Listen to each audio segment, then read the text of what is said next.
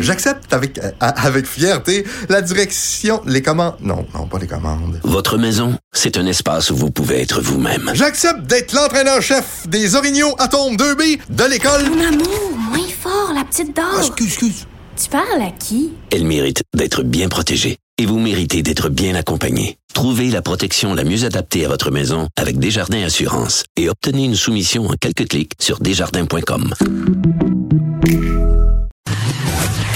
Les. À Cube Radio et sur FCN, le commentaire de Geneviève Peterson avec Julie Marcoux. Cube Radio.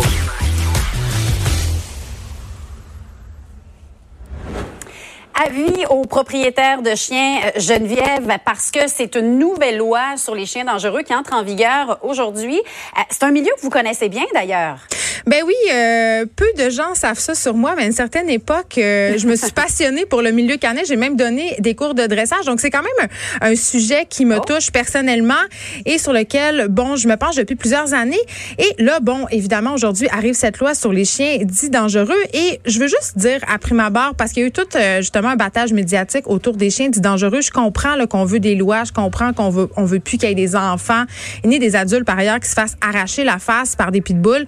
Mais je pense que cette loi-là, elle cerne seulement une petite partie du problème, Lisa Marie, c'est-à-dire on doit s'attaquer à ce qui, à mon sens, est la source, tu sais, le, terreau des chiens dangereux, c'est-à-dire les conditions d'élevage au Québec. En ce moment-là, il n'y a pas vraiment euh, de loi claire sur l'élevage de chiens au Québec. Et s'il y en a, elles peuvent être facilement contournées. Par ailleurs, Julie a fait un reportage fort percutant sur des éleveurs de chiens très, très problématiques récemment on élève des chiens dans des conditions absolument déplorables et plusieurs études et plusieurs experts en comportement canin, des vétérinaires comportementalistes aussi pourront vous le dire.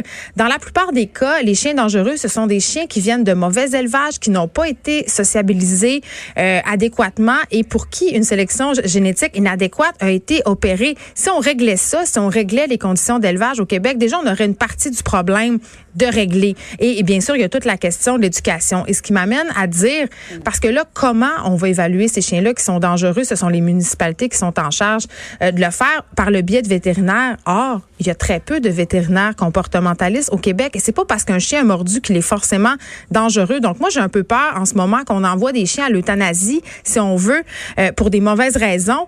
Euh, un chien qui a mordu par défense, entre guillemets, parce qu'il se faisait agresser, tirer les oreilles, ça fait 20 minutes par une personne. C'est pas un chien qui va nécessairement remordre.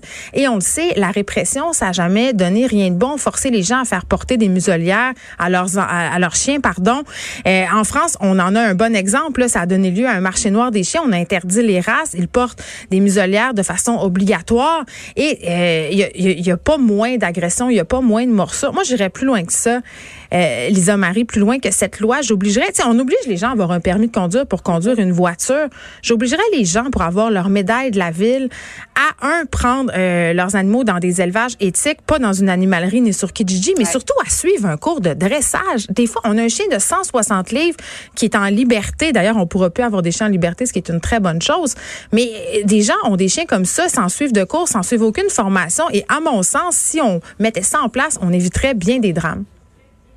Oui, et des fois, on pense que c'est facile d'élever un chien, mais c'est pas évident quand on n'a pas justement les ressources, une bonne base. Ça, c'est euh, vrai, je parle en connaissance de cause. Merci beaucoup, Geneviève. Merci, Lisa-Marie. Bon après-midi.